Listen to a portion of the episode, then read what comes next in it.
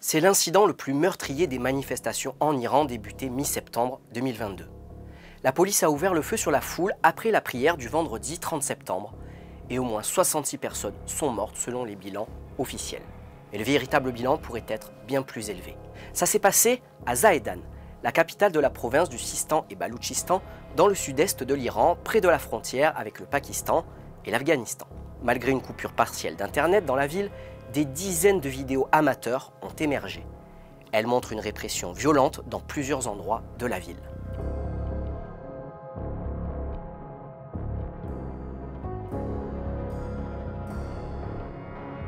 Avec l'aide de témoins oculaires, nous avons reconstitué le fil des événements. L'Iran connaît d'importantes manifestations depuis la mort de Massa Amini, 22 ans.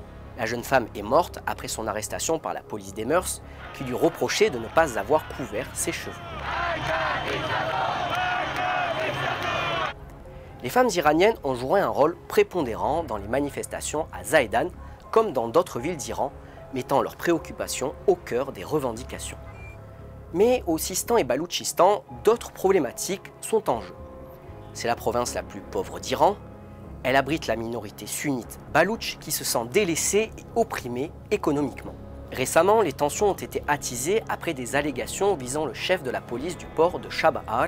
Ce dernier aurait violé une jeune fille balouche de 15 ans, des informations qui n'ont pour l'heure pas été confirmées. À Zahedan, tout a commencé ici, à la Mossala, principal lieu de culte de la ville, lorsque les prières du vendredi se sont terminées. Juste en face du poste de police numéro 16. Notre observateur Mohamed était sur place. Nous avons retranscrit son récit pour protéger son identité. We knew there was going to be a protest after Friday prayers. There had been calls for it in every local group on social media. After the prayers ended, many people gathered in front of the Musalla People started approaching the police station, some just going with the crowd, others because they wanted to show their anger. The protesters started throwing stones at the police station, some kicked in the doors of the police station. The security forces shot in the air at first, but then they started firing live ammunition at people. Not only the protesters, but also people who were just there watching were injured and killed. Le corps de ce qui semble être un jeune garçon a été filmé à 150 mètres du commissariat. Des vidéos amateurs montrent aussi des dizaines de morts et de blessés sur le lieu de prière.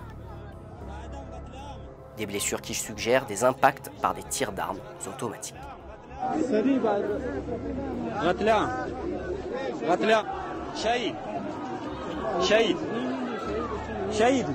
After this, the protests spread to a bigger perimeter in the city. One of the main streets of the city was full of protesters chanting and throwing stones.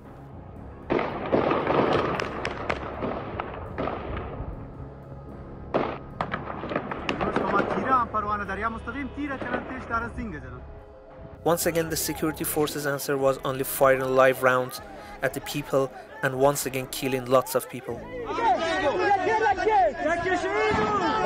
Les manifestants ont également riposté. Ils ont incendié une base de la milice Basij, branche paramilitaire des puissants gardiens de la révolution islamique.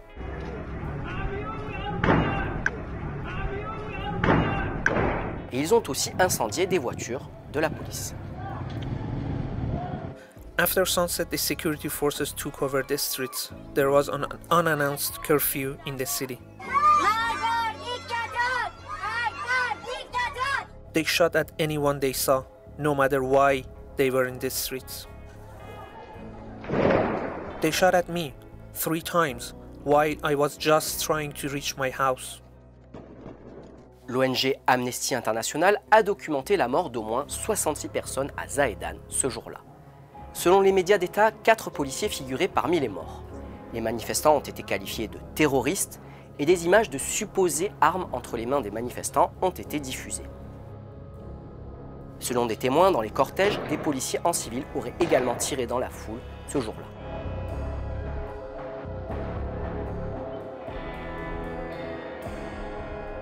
Les autorités ont tenté de limiter l'accès à Internet dans la ville, mais les noms de personnes tuées ont tout de même émergé Parmi eux, Mohammad Rakshani, 12 ans, Sadis Kashani, 14 ans, Omid Zafar Zei, 17 ans. Comme beaucoup d'habitants, Mohammad se demande pourquoi autant de gens sont morts. It's clear that they had orders to kill and they had no fear of the consequences. That's the problem. We are in Sistan and Baluchistan province and they thought no one would care about our lives. That's why they did not have or use non lethal weapons to push people back. They did not even use tear gas as we see security forces do in Tehran, Isfahan, or Mashhad. I'm sure that if they had had such less lethal weapons, most of the dead would still be alive today.